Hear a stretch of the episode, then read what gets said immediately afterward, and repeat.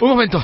Interrumpimos esta emisión a través de Internet para darte toda la información. Tienes que entrar en iVox, I-V-O-O-X. Es muy importante, en iVox.com o a través de la aplicación móvil iVox y busques una vez dentro, ellos están aquí. Por favor, es que ellos están aquí. Ellos están aquí, en iVox. Pero sobre todo es muy importante que... ¡Me siguen! Ah, creo que se acercan. ¡No! ¿Qué está pasando? ¡No! ¡No! ¿Dónde está Mónica? Este mes, en Revista MOA, te decimos cuándo y cómo es el momento de soltar. Esa relación de pareja que no te deja nada, el trabajo que te tiene histérico y el pasado que no te deja vivir en paz. Además, ¿qué dicen los chinos de tu cara? Aprende a leer las facciones y expresiones como un experto. ¿Cómo sacarle jugo a tu lugar de trabajo? Quítate la pena y pregúntale a tu pareja cómo volverlo loco en la cama. MOA Agosto, una edición llena de paz mental, sexo y salud. Una revista de Marta de Baile. 12.05 de la tarde en W Radio. Mario Guerra, el rockstar del amor, es en la house. Hoy vamos a hablar de los cuatro traumas más traumantes que probablemente muchos tenemos y que son esos traumas que no nos dejan ser felices. Y sabes qué, esto es un poquito una extensión de lo que hablamos hace un par de semanas cuando tocamos el tema del perdón, ¿te acuerdas? Y el agradecimiento. Es el agradecimiento, que dijimos al final que, que eh, a veces hay personas que no se comportan como son, hay padres que no se comportan como padres, hermanos que no como hermanos, parejas no como parejas y así. Entonces cuando alguien no se comporta como lo que uno, uno espera, pues nos agarran literalmente a traición. Porque uno confía en que un padre, un hermano, un, amigo no nos va a traicionar y lo dejamos pasar, pero es como esta famosa metáfora de durmiendo con el enemigo, no nos podemos defender de lo que viene de adentro, generalmente estamos preparados para los extraños, pero no, no para los, los propios, no para las personas que se supone que no tienen que lastimarnos. Entonces de ahí empezamos a, a, a ver cuáles son estos cuatro traumas que nos impiden ser felices, que fueron originados por personas de nuestro pasado, generalmente por las figuras de los padres, cuando aquellos padres no se comportaron como tal y nos trataron tampoco como hijos, sino como si fuéramos unos pequeños soldadillos o, personas de poco valor, y eso fue un error. ¿Qué es un trauma? Mucha gente dice, es que estás bien traumado, es que ando bien traumado. Bueno, pues nomás cosa de rascarle. La palabra trauma viene del griego, que quiere decir herida. Entonces sí, claro, cuando le dices a alguien que está traumado, le estás diciendo estás herido o cuando tú dices que yo tengo este trauma, estás diciendo técnicamente tengo una herida. Entonces, desde la psicología podemos definir el trauma como una herida psicológica o una herida emocional. Eh, ahora pensemos en la piel para, para hacer esta analogía. Nuestra piel, si, si la golpean este, con una pluma, pues la piel no tiene mayor daño. Si la golpean quizá con un pedacillo de papel menor ahí de baño, pues tampoco tiene mayor problema. Si ya le empiezas a pegar con un objeto más contundente, con una cuchara, la picas con un tenedor o la picas con una navaja, uh -huh. la piel ya no tiene la capacidad de defenderse de ese, de ese tipo de herida, porque el objeto es más contundente, es más fuerte. Bueno, hagan de cuenta lo mismo nosotros tenemos un cierto mecanismo, vamos a decir así, mecanismos de defensa psicológicos que impiden que se nos hagan traumas o heridas emocionales o psicológicas. Pero cuando el evento es tan fuerte o cuando nuestra piel es tan delgadita, estas cosas que pasan rebasan la capacidad que tenemos para afrontar o asimilar lo que pasa y es cuando se nos produce una herida emocional. Por eso, muchos de nosotros vamos a estar expuestos en algún momento de la vida a algún evento, vivencia o trato donde no existían, donde existían elementos que no siempre vamos a poder afrontar o asimilar. Pero no todas las personas responden de igual manera a un evento potencialmente traumático. Unos con bien poquitos salen lastimados y otros con mucho lo afrontan mucho mejor, por así decirlo. Entonces, pero eh, lo que sucede aquí es que si estamos hablando un poquito de la infancia, en la infancia somos particularmente vulnerables al trato que nuestros padres y otros adultos nos dan. Y tampoco hay que descartar el trato que algunos hermanos y hasta amigos y compañeros de escuela nos dan. Entonces, podemos tener la piel muy resistente, pero si te claro. pican con el objeto adecuado, claro. con la presión adecuada, la claro. piel se va a abrir. Igual, igual se nos va a abrir el corazón, literalmente, cuando una persona en la que confiamos eh, nos traiciona. Claro. Ahora, y eso que dijiste es bien duro, porque hay cosas que a una gente le resbalan. Sí, claro. Y a otras gentes le puede muchísimo. Sí, sí, y, y, y a veces, y cuentavientas, aquí sí le quiero decir, muchas veces nosotros, con un gesto de buena voluntad, le decimos a alguien, ay tú, pues ya no es para tanto, mándalo al diablo y ya, hombre, no hagas caso, ya no ves a tu mamá, pues no le hables, si te trata mal, ni le hables, ni la busques. Pero el que nosotros o no hayamos estado en esa posición, o habiéndolo estado, hayamos reaccionado de una manera más favorable, no quiere decir que la otra persona tenga los mismos mecanismos para hacerlo. Insisto, a la misma presión hay pieles que se abren y pieles que resisten. A la misma presión hay corazones que se parten en dos y corazones que son más resistentes. Eso va a depender de la personalidad. Ahora, surge una pregunta. ¿Estos traumas emocionales o heridas psicológicas duran para siempre? Bueno, no necesariamente. Recordemos, tiene que ver con la naturaleza de lo que pasó, pero también con la capacidad de afrontar el hecho, lo que determina si un evento traumático se va a convertir en un trauma de larga duración o no. ¿Qué cosa amortigua? ¿Qué nos protege? Ya, hablamos el ejemplo de la piel, pero ya en, psicológicamente, ¿qué nos protege? Hay factores de personalidad, hay personalidades más resistentes a los eventos traumáticos. Está el factor de la resiliencia, esta capacidad que tenemos de amoldarnos, de adaptarnos a las circunstancias difíciles sin salir extremadamente dañados. O hay, hay presencia de elementos externos, como personas, que amortiguan el impacto del evento. Por ejemplo, si tuve una, mamá y un papá exigentes y perfeccionistas, a lo mejor una abuelita que me decía, yo te quiero como eres. A lo mejor por ahí hasta una figura de transición, un osito, un muñeco, eh, un amigo, una almohada, eh, eh, hubo elementos, una mascota misma, hubo elementos que me servían de protección porque yo sentía que me aceptaban tal como era. Entonces, eso también va a influir. ¿Quién estuvo alrededor mío en mi infancia?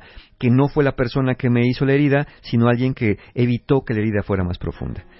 Y si ya pasó tiempo de los efectos de esta herida, pues, eh, o está siendo constante, aquí la idea, lo mejor sería buscar, si no tuvimos esos elementos de resiliencia, buscar ayuda especializada dependiendo del trauma. Muchos, como después de un accidente físico, van a quedar sin un rasguño. Otros, con una cicatriz más o menos notoria. Y algunos otros, después de un accidente, van a quedar con una discapacidad. Y con una discapacidad uno tiene que encontrar la rehabilitación necesaria y aprender a moverse por el mundo con la discapacidad y a pesar de la discapacidad. Muchos de nosotros, con las heridas que tuvimos de la infancia, quedamos como una especie de discapacitados emocionales, pues que tenemos que rehabilitarnos porque no tuvimos los elementos o la herida fue muy fuerte y ahora pues eh, no queremos que estos cuatro traumas nos impidan ser felices. ¿Ya vamos con la lista? Pues ya vámonos, ¿no? Ya estamos en estas. Tengo, tengo favor. Ah, está bien. A ver. mira, nada más quiero aclarar una cosa. No nos vamos a referir aquí a eventos directamente traumáticos que caerían en un diagnóstico clínico, por ejemplo, de trastorno de estrés postraumático o un desorden traumático del desarrollo, ¿no? Esos eh, no me vas a referir como ejemplo, obviamente hay violaciones, hay abusos sexuales, hay otro tipo de abusos que se cometen con los niños. Esos no nos vamos a referir porque esos ya requieren una, una atención especializada y directa. Pero sí lo que buscamos aquí son narrar algunos de los efectos que vivencias de la vida cotidiana con padres incompetentes, enfermos, ansiosos o depresivos nos causan hoy en la vida adulta eh, y que venimos arrastrando sin darnos cuenta. Entonces, ahí les va, vamos a arrancarnos. Cuatro traumas que nos impiden ser felices. El primero es conocido como el falso yo. Atención, ¿eh? Todos. Desde niños nos enseñan que hay partes de nosotros que son inapropiadas, inadecuadas o inaceptables. Por ejemplo, el enojo. ¿No? No te enojes. ¿Por qué te enojas? Si tú deber hacer la tarea, no tienes por qué enojarte. Tienes que acabarte la comida, ni, ni me hagas esa cara, ¿eh? La tristeza, ¿no?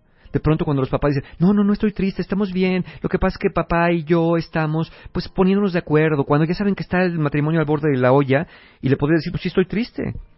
De niños también, que hagamos un reclamo, no, hombre, a mí no vas a venir a reclamar, mijito. Cuando te mantengas y tengas para tu dinero, haz lo que te dé la gana. Si no, aquí te ajustas a lo que yo digo, porque soy tu madre. Y tu padre no se pasa sobándose el lomo trabajando para que tú hagas lo que te dé la gana. Así que mira, aquí obedeces porque obedeces, sí o sí.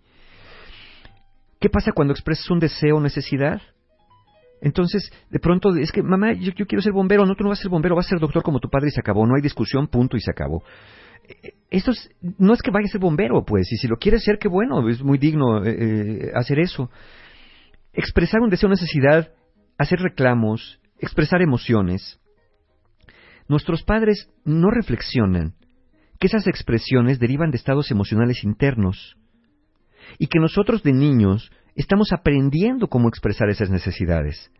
Pero entonces ellos, en algún momento de incompetencia, lo que tratan de hacer, en lugar de enseñarnos la manera de expresar esas emociones, en lugar de enseñarnos a expresar el enojo, la tristeza, los desacuerdos, o pedir lo que queremos, tratan de acallar o corregir esas, esas expresiones por temor al que dirán. Esto de, pues que, mira, nomás que va a decir la señora que estás haciendo berrinche, qué vergüenza, ya te está viendo el Señor que eres un desobediente y que estás enojado. Mira, nadie te va a querer con esa cara. Entonces, en ese momento lo que estás transmitiendo es precisamente esto de esto es inaceptable, lo que tú sientes. El niño no puede entender que es la cara que te hace avergonzarte a ti, quién sabe por qué. Lo que está entendiendo es que es inaceptable que se sienta así. Entonces, por mantener una posición de poder, por corregirnos por temor al que dirán, bueno, estos padres eh, lo hacen de estas formas inadecuadas eh, a través de lo que se conoce como aceptación condicional, ¿no? O te comportas o me voy, te voy a regalar, ya no te voy a querer, nadie te va a querer, te verás horrible, te va a salir una marca en la frente que todos van a señalar, se te va a secar la mano, va a venir el diablo a jalarte los pies, haces llorar al niñito Dios. Todas estas cosas que vamos transmitiendo para que el niño obedezca y, y lo que tenga, lo que Lo queremos peor es que lo que tenga. te va a llevar el señor. te- ¿Sí? Eso es lo peor. Eh, el policía. El policía, claro. Eh, lo que estamos creando es sumisión. Muchas de las exigencias que le hacemos a un niño pequeño, una niña pequeña, son imposibles de cumplir, porque demandan cosas imposibles para un niño, como la perfección, la sumisión o la santidad. Entonces, el niño aprende que ser él no está bien, que debe encerrar en lo más profundo de su alma estos deseos, estas inconformidades y estas necesidades. Y entonces ahí es donde entra el falso yo en acción.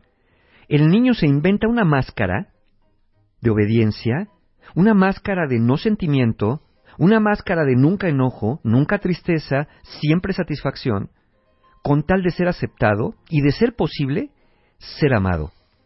Cuando nos ponemos la máscara del falso yo, tratamos de convertirnos en el hijo que nuestros padres dicen querer tener, porque está visto que nosotros no somos ese hijo. ¿Qué efectos causa esto en la vida adulta? Ya vimos ¿Cómo lo se que te pasó. nota? ¿Cómo se te ¿Cómo se te nota? Bueno, al enterrar a nuestro verdadero yo en esas mazmorras de la vergüenza, Me gusta. Mazmorras de la verdad. las mazmorras de la vergüenza, perdemos contacto con quien realmente somos. Entonces, vivimos con la sensación de que vamos a ser descubiertos, de que nuestra máscara se nos va a caer un día y que la gente nos va a ver tal cual somos, como somos, según nosotros, porque así nos lo enseñaron, horribles, inaceptables y despreciables. ¿Qué pasaría si realmente se nos cayera esa máscara? La gente vería que somos seres sensibles, que tenemos emociones, que tenemos sentimientos. Pero eso no lo podemos ver porque no nos enseñaron eso. Nos enseñaron que era vergonzante expresar las emociones y expresarlas de la manera que las expresábamos. Entonces, en, esta máscara, lo que estamos tratando de evitar es que quien nos vea, quien nos vea tal como somos de alguna manera, bueno, se sienta repugnado por nuestra presencia, como sentimos que lo hicieron en su momento nuestros padres. ¿Qué, efect- qué otro efecto en la vida adulta? Nos volvemos los eternos complacientes, los que nunca se quejan, los que nunca se enojan, pero que en lo profundo siguen almacenando resentimiento, miedo, rencor y necesidades insatisfechas. Imagínense nada más, cuentavientes, para que vean el impacto que tiene esto en su vida. Al yo real, no al falso yo que es su máscara, al yo real, encerrado desde niño por años, en un calabozo, sin ver la luz, sin que nadie lo escuche, sin que nadie hable con él, sin que nadie atienda sus necesidades más elementales, como un prisionero, mal comido, mal bañado, abandonado. ¿Cómo, cómo, cómo es el efecto de una vida así? Sales a la luz y hasta la luz que es buena te deja ciego. Hasta un cariño te lastima porque no estás acostumbrado a recibirlo. Entonces, en la vida adulta, enterrar a nuestro verdadero yo nos hace sentir que no sabemos ni quiénes somos. Y entonces nos vamos relacionando con personas de diferentes maneras porque como no sé cómo soy, no sé lo que quiero. Y si no sé lo que quiero, cualquier cosa que entra en mi vida parece buena, hasta que me doy cuenta que no. Por supuesto. Ese es el primero, el falso yo. Ok. El segundo, Pensamiento victimizante. el pensamiento victimizante. Y les digo una cosa, eh, justamente que mencionaste al principio, que hace dos, tres semanas, ¿se acuerdan que estábamos hablando del arte de perdonar? Más bien, lo importante que es perdonar y, y Y tener gratitud, gratitud en sí. la pareja. La gran mayoría que escribía de que no habían podido perdonar a otra persona, una, me acuerdo muy bien una de ustedes que dijo, yo no puedo perdonar a mi ex por cómo me maltrató, por cómo me humilló, cómo, cómo se portó conmigo. Esa actitud es una actitud de víctima. Exacto. Como si tú no tuvieras ningún poder sobre haber puesto un alto a la situación. Y a veces nos sentimos sin poder Indefensos. o víctimas Sí. porque nunca nadie nos dijo que éramos mucho más fuertes de lo que podemos. Que no éramos Del- ninguna víctima. Que podíamos hacer algo que- con lo que lo que pasaba. somos, claro, ¿Sí? ¿Sí? En la infancia, todos desarrollamos un sentido de identidad. De cuál es nuestro lugar en el mundo, pero también, y esto es bien importante, en la infancia desarrollamos la capacidad de darnos cuenta de algo. De darnos cuenta de quién creemos que somos y quién no creemos ser. Esto lo aprendimos a través de una cosa que se llama el espejo del yo interior. El espejo del yo interior son los reflejos que nos devuelven nuestros padres cuando interactúan con nosotros. Un niño al verse al espejo no se reconoce como tal, un bebé se reconoce a través de la reacción que tienen sus padres cuando lo ven. Entonces, aprendiendo esto y pensando cómo interactúan con nosotros, de niños, si pudiéramos articular el pensamiento de un niño en palabras, un bebé, diría, la manera en cómo me tratan es fiel reflejo de cómo soy.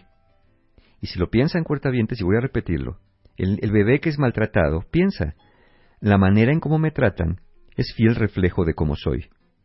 Lo cual no necesariamente es cierto, porque a veces nos tratan como no merecemos, a veces nos exigen cosas que no podemos hacer, y eso lo disfrazan inconscientemente de que es algo que hacen por nuestro bien, para hacernos personas de bien, y que un día lo vamos a agradecer. Yo difícilmente he visto una persona sana que agradezca los malos tratos que le dieron en la infancia. Y digo sana porque sí hay quien los agradece. Pero son personas que están ya tan afectadas que hasta agradecen los golpes, que hasta agradecen los insultos, que hasta agradecen las humillaciones porque es como, pues cuando menos me insultaban, pero me hacían caso. Entonces, como dije, no necesariamente es cierto que el tipo de trato que nos den es el, es- el reflejo de cómo soy, pero de niños no podemos hacer esta distinción y no tenemos el poder de cambiar la situación. Si nos pensamos como personas dignas, completas, con propósito en la vida y la capacidad de recibir, seguramente vamos a poder relacionarnos con nosotros mismos de una forma más libre y sin miedos. Pero por el contrario, si aprendimos a vernos como seres malos, defectuosos o indeseables, así es justo como nos vamos a tratar.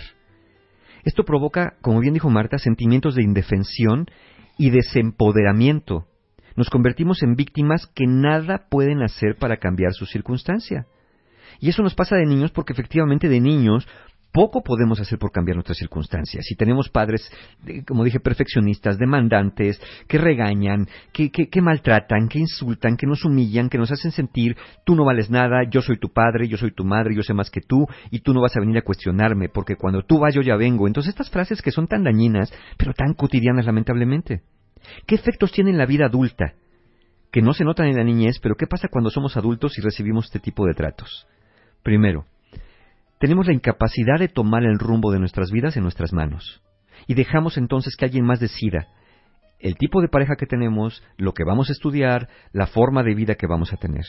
Delegamos decisiones importantes a otros, padres, amigos, pareja o hermanos, o a veces hasta agentes externos, la suerte, el karma, el horóscopo, los astros.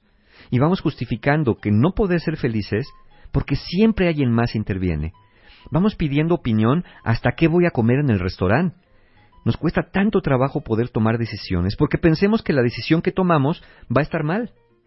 Pero nos olvidamos de algo ya siendo adultos, que si bien de niños no teníamos la capacidad de modificar nuestras circunstancias y cambiar de papás y cambiar de casa porque es imposible para un niño hacerlo, olvidamos que siempre ya de adultos tenemos la posibilidad de elegir, de elegir al menos la manera en cómo nos pensamos y qué cosas nos vamos a decir de nosotros mismos.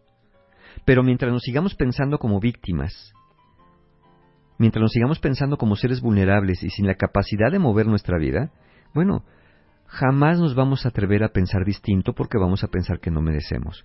Es verdad que de niño no teníamos el poder de cambiar nuestras circunstancias, pero ya hace varios años que dejamos de ser aquellos niños indefensos. Entonces, no cedas el control de tu vida, en este caso, a alguien más, toma tus decisiones. ¿Te vas a equivocar? Claro, por supuesto, igual que un niño. Y les voy a decir una cosa, nuestros padres cometen un error. Ellos nos enseñan, cuando somos niños, no nos enseñan que estamos aprendiendo, nos enseñan que estamos fallando, que nos estamos equivocando y que estamos metiendo la pata. Y eso constantemente en una educación distorsionada nos lo repiten.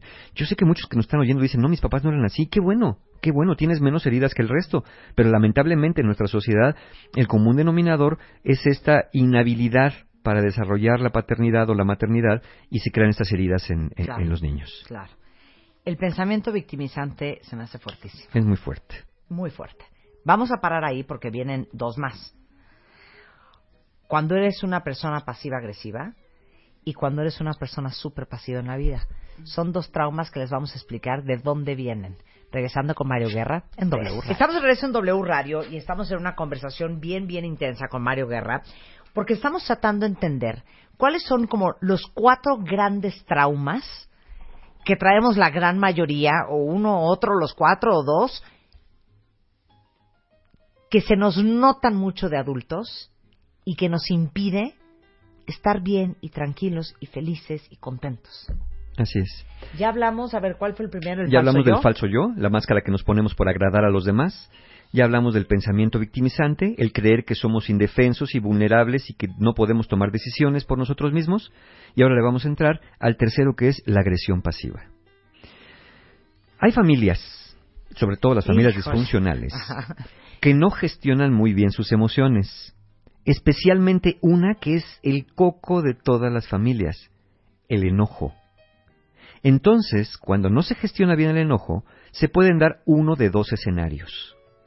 O hay expresiones violentas y desbordadas de enojo, o hay supresión y prohibición del enojo mismo. ¿Qué pasa en uno y en otro caso?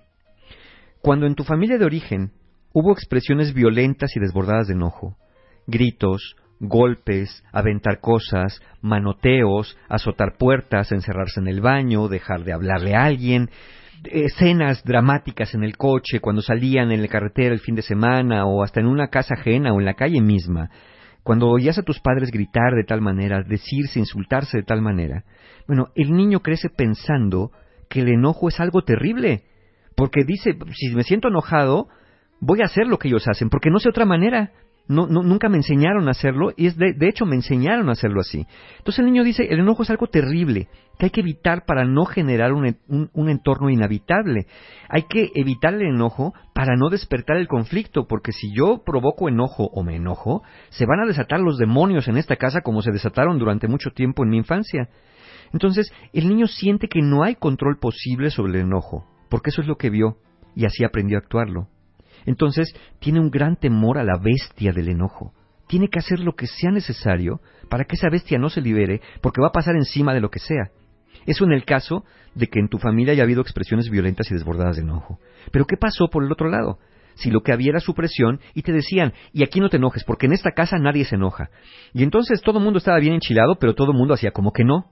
Bueno, si hubo supresión y prohibición del enojo, como el enojo era visto como algo inaceptable en tu familia, aprendiste que es algo que se siente, pero que está mal sentirlo, porque te decían que no te enojaras, pero es verdaderamente absurdo, es imposible decirle a un niño, no te enojes, porque el enojo es una emoción y las emociones no se pueden controlar. Surgen, lo que se puede controlar es la forma que expresa las emociones.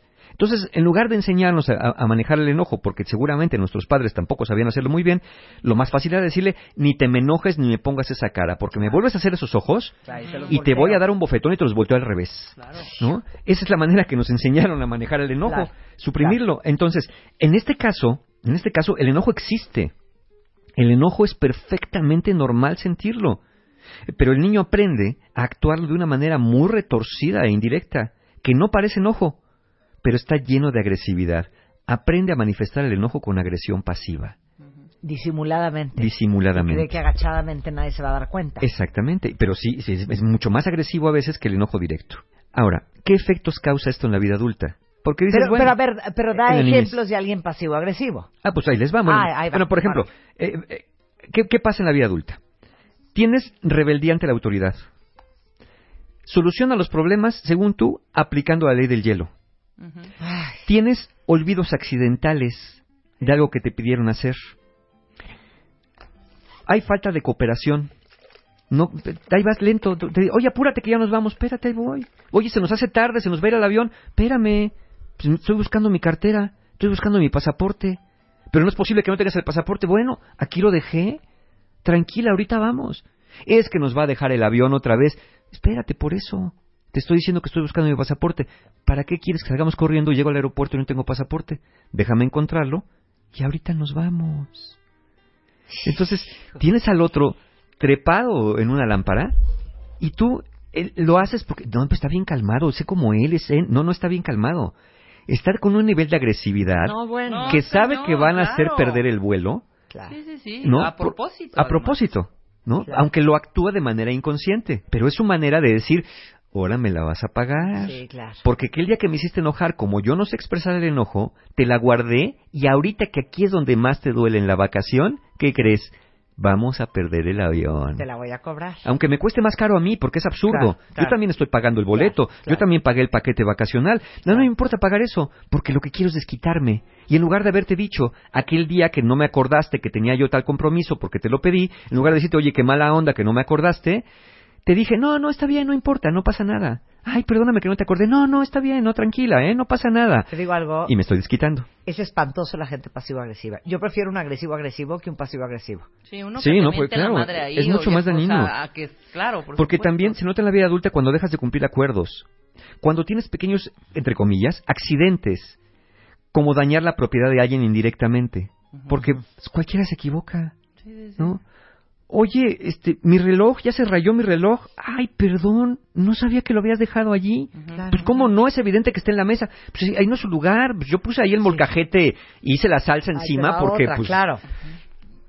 Está bien, lo que quieras, lo que quieras.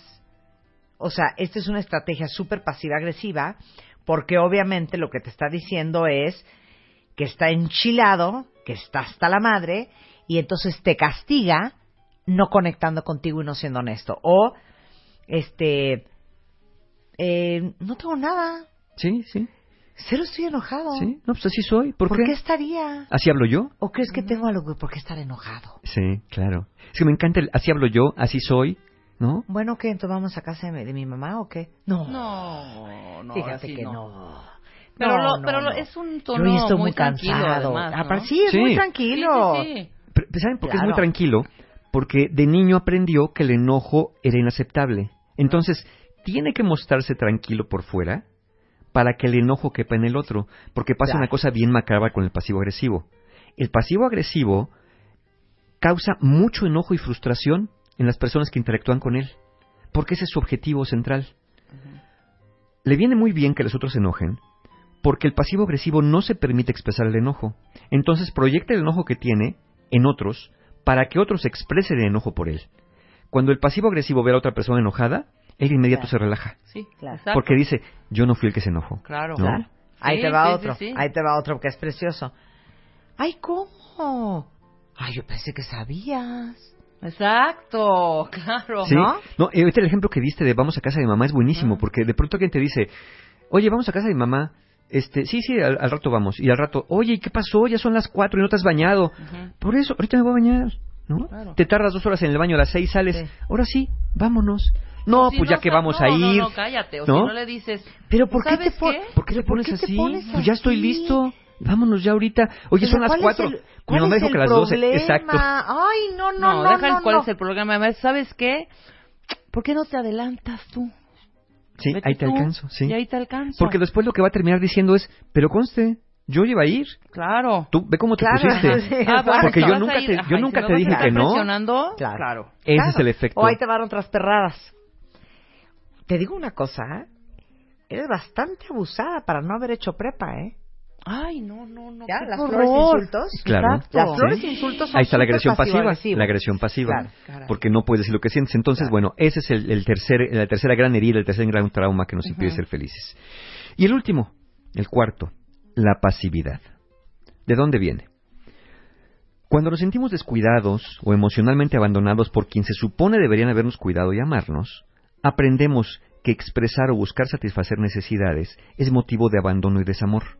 Es decir, el niño lloraba y no venían, Ajá. y menos venían, pues entonces quiere decir, si yo lloro, mejor no viene, mejor me quedo calladito a ver si así sí.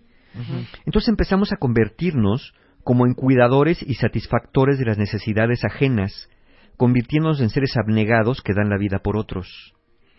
De hecho, si quisiéramos bajo este esquema satisfacer una necesidad como descansar, comer o ir al baño, cuando estamos, según nosotros, cuidando a alguien o estamos atentos a las necesidades de alguien, nos vamos a sentir malas personas. Malas personas porque no, pues cómo voy a comer y lo voy a dejar, no, pues cómo me voy a ir a pasear y si él me necesita, no, no puedo, no puedo vivir la vida, no puedo vivir mi vida libremente porque siempre estoy pensando que los demás me necesitan. ¿Qué efectos causa esto en la vida adulta? Personas que siempre se hacen las fuertes, personas que se abandonan a sí mismas, física y emocionalmente. Sabemos lo que queremos, pero como sentimos que no lo merecemos, aunque estemos a punto de lograrlo, siempre algo se va a atravesar en el camino para impedirlo. Podemos empezar muy bien, pero de pronto frenamos de golpe o desaceleramos, nos volvemos pasivos y dejamos de actuar en el momento clave, porque nos enseñaron que nuestras necesidades no eran importantes, entonces siempre hay algo más que me distraiga por ahí. Solemos vivir bajo el lema de no importa que abusen de mí, yo lo hago por amor sin esperar nada a cambio. Entonces los demás piensan que tenemos mala suerte o que no le echamos ganitas. La realidad es que no, la realidad es que somos nosotros mismos los que dejamos de hacer cosas por nosotros, porque eso fue lo que nos enseñaron. Entonces, ¿qué hacer con estos cuatro traumas? ¿Qué hacer con estas cosas que, que, que nos van lastimando?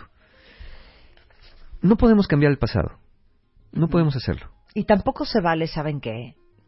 Creer que como tienes estos cuatro, entonces tienes razón y excusa para seguir sufriendo y siendo como y es. arrastrando a los demás. Porque Claro. hay una cosa, lo que estamos diciendo, lo que estamos exponiendo aquí sobre la mesa, son estos cuatro heridas o cuatro traumas que explican el por qué nos comportamos en la vida adulta de la manera que nos comportamos.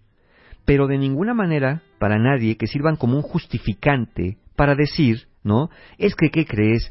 Oí con Marta que fíjate que crees que padezco de agresión pasiva, pasividad, tengo mi máscara del falso yo y además soy de pensamiento victimizante. Ya descubrí por qué no puedo ser feliz. Claro. No, de ninguna manera estamos eh, eh, proporcionando esto como una nueva herramienta para que caigas en el pozo del abandono. Al contrario, es una explicación para darnos cuenta, ¿no? Y es un modelo explicativo, porque hay otros modelos que explican otras cosas, para poder entender de dónde vienen estas cosas y hacia dónde estamos yendo si no hacemos un cambio en nuestra vida.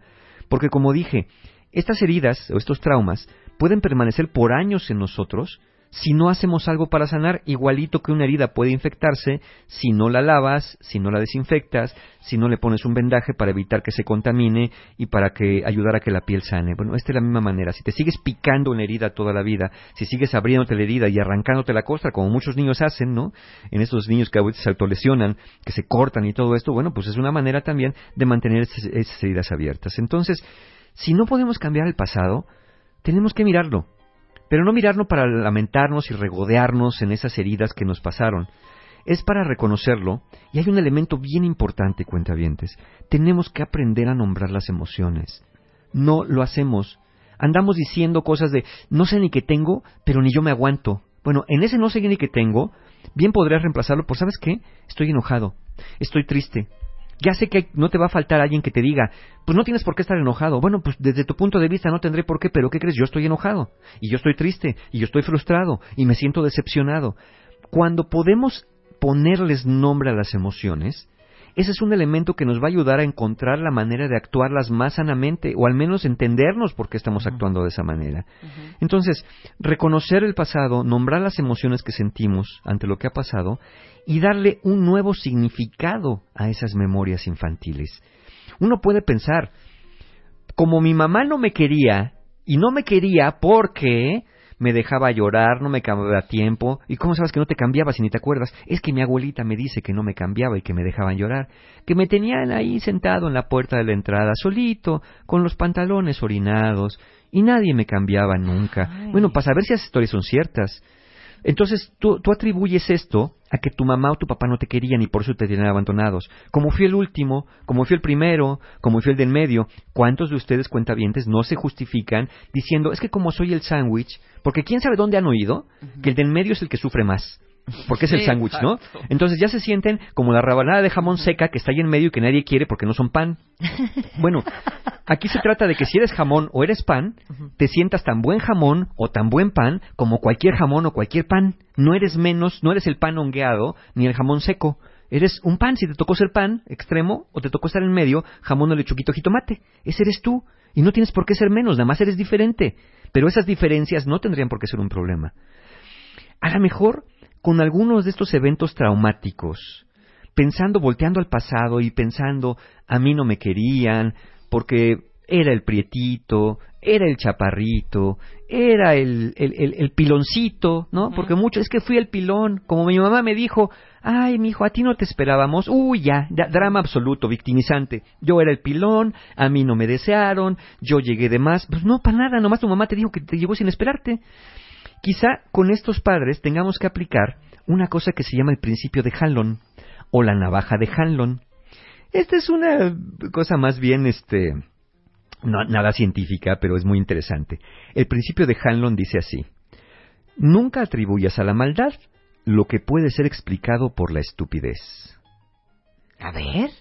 Nunca atribuyas a la maldad lo que puede ser explicado por la estupidez. No es que nuestros padres no nos quisieran. Es que a lo mejor eso de ser papás nomás no les salió el numerito. Claro. Eran incompetentes. Y nadie les explicó tampoco. Nadie a les ellos. explicó, no eran malvados. Es muy raro la maldad, de verdad, la maldad pura eh, de los padres hacia los hijos. Más bien hay profundas incompetencias. Entonces, entenderlo de esta manera, entenderlo que, sin justificar, por supuesto, porque como dije, no estamos hablando de abusos sexuales ni mucho menos. Entender este tipo de tratos que nos dieron. Pues ellos pensaban que el mundo era así. Entonces a los pobrecitos nadie les explicó nada. Bueno, pues hay que, no, no es justificarlos, pero hay que recolocarlos de esos seres perfectos, esos seres divinos que nos enseñaron cómo vivir la vida, a pues unos seres humanos, un hombre y una mujer o lo que sea, pues que nos enseñaron lo que sabían nada más. Nuestros padres no nos enseñan cómo es el mundo. Ellos nos enseñan cómo ven ellos el mundo. Y lo que aprendimos de ellos es su forma de ver el mundo. ¿Qué creen? Ya crecimos. Y podemos comparar la forma que nos enseñaron de ver el mundo y la forma de que nos enseñaron a vernos a nosotros con la manera en que nosotros hoy podemos ver el mundo y vernos a nosotros mismos. Sea como sea, ya es hora de hacernos conscientes y hacernos cargo de buscar sanar esas viejas heridas infantiles que se han convertido en auténticos obstáculos para nuestra felicidad.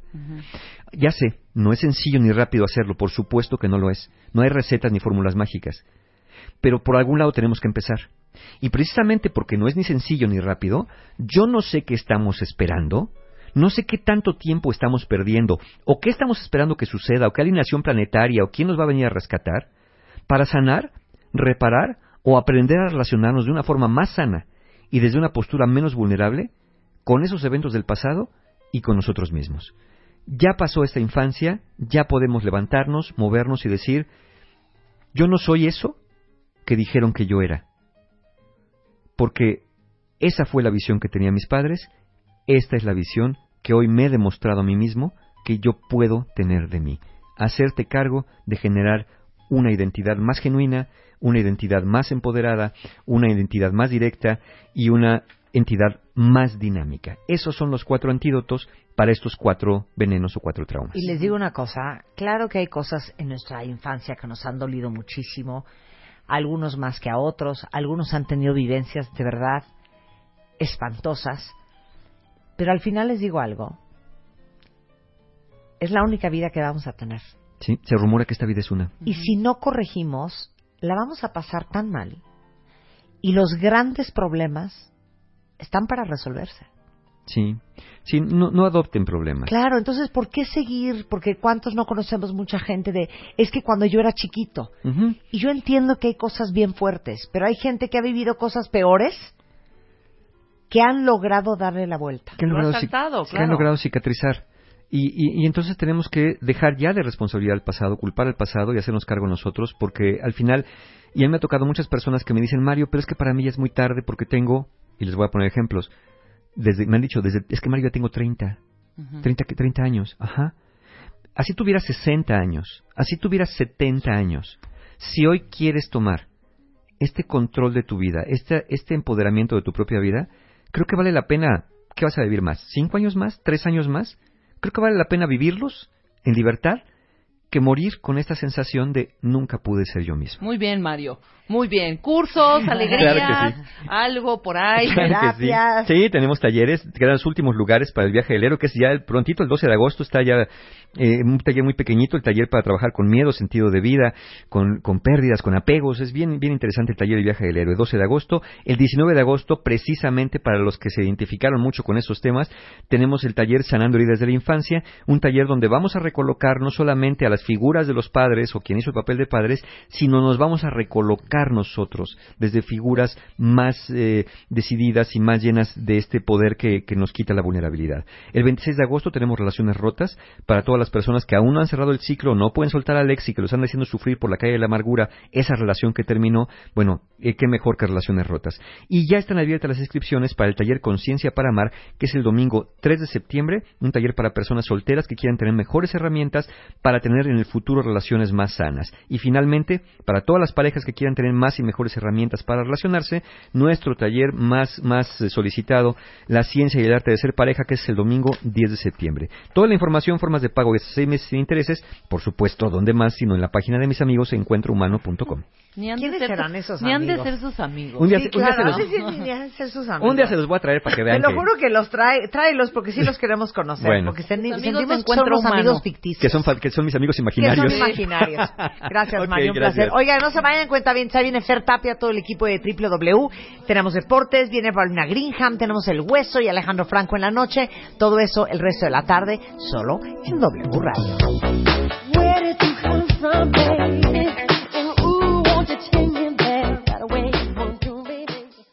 De Baile, ahora en Spotify. Salud, amor, neurociencia, inspiración, los especialistas, los playlists, los matamestas y los mejores temas. Marta de Baile llega a Spotify. Dale play.